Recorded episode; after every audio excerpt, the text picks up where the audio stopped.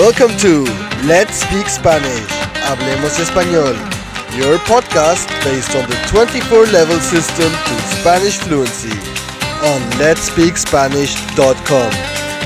And now your host from the Full International Academy in Tenerife, Juanjo.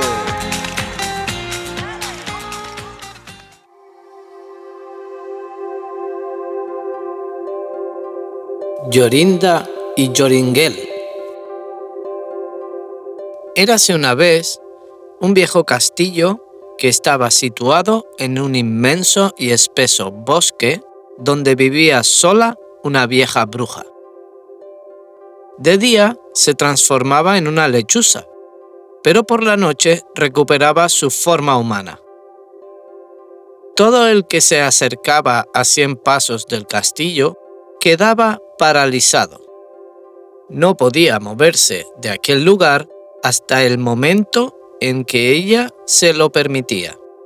Además, siempre que entraba en aquel pequeño círculo una doncella, la bruja la convertía en un pájaro, la metía en una cesta y la guardaba en una de las salas del castillo.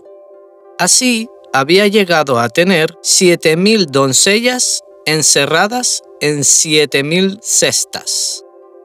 Yorinda, la más bella doncella de aquel lugar, salía con un joven del pueblo que también era muy apuesto y se llamaba Yoringuel.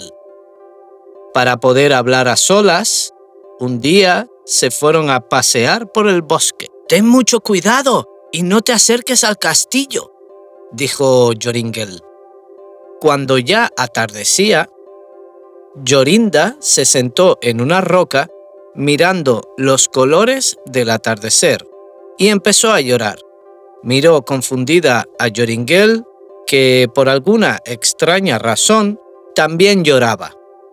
Los dos se sentían profundamente angustiados. Se habían puesto muy tristes y parecían presentir que algo malo iba a pasar. Cuando el sol ya se había terminado de poner, Yoringel estaba aterrorizado. En ese momento escuchó como su amada cantaba. Pobre doncella, un pajarillo serás, hasta que algún valeroso caballero de salvarte sea capaz. Pobre doncella, pobre doncella, un pajarito serás hasta que algún valeroso caballero de salvarte sea capaz.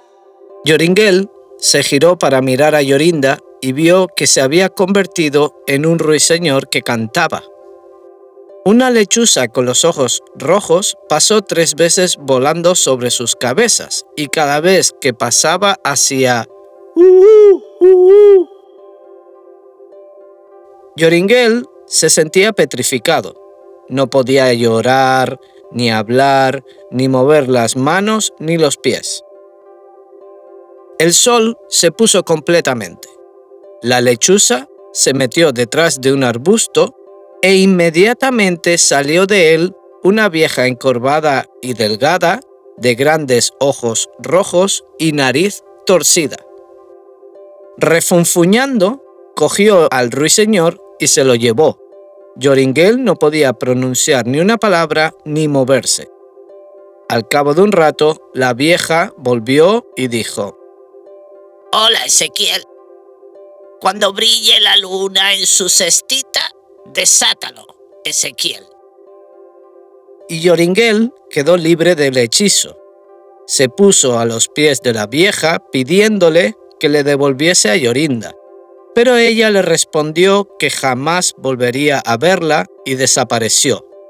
El joven lloró y suplicó, pero todo fue inútil. Caminó sin saber a dónde iba hasta llegar a un pueblo desconocido en el que vivió durante mucho tiempo trabajando como pastor de ovejas.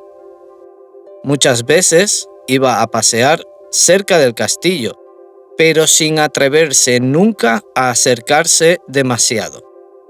Una noche soñó que encontraba una flor roja como la sangre.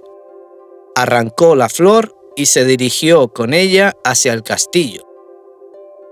Todo lo que tocaba con la flor quedaba al momento libre. Qué pena que sea solo un sueño.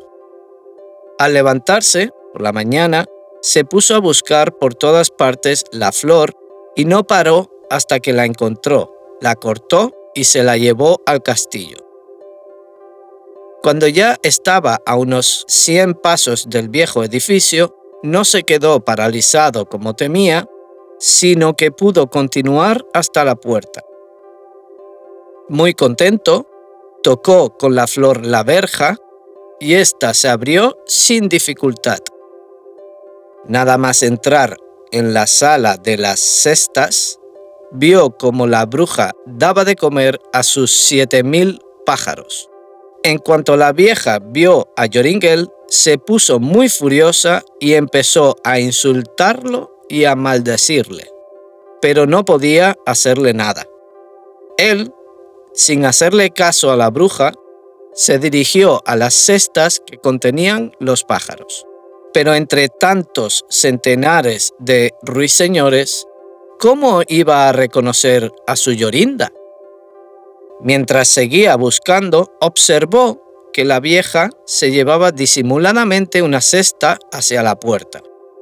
Rápidamente saltó sobre la bruja y tocó con la flor la cesta. Yorinda apareció ante sus ojos y Joringel la abrazó. Después fueron tocando con la flor cada una de las cestitas, liberando así a todas las doncellas que la bruja había convertido en ruiseñores. Yorinda y Joringel dejaron el castillo y regresaron a su aldea y ya nunca volvieron a separarse. This podcast belongs to the 24 level system to Spanish fluency. To get more information and the full transcript of this episode, head over to our website at letspeakspanish.com.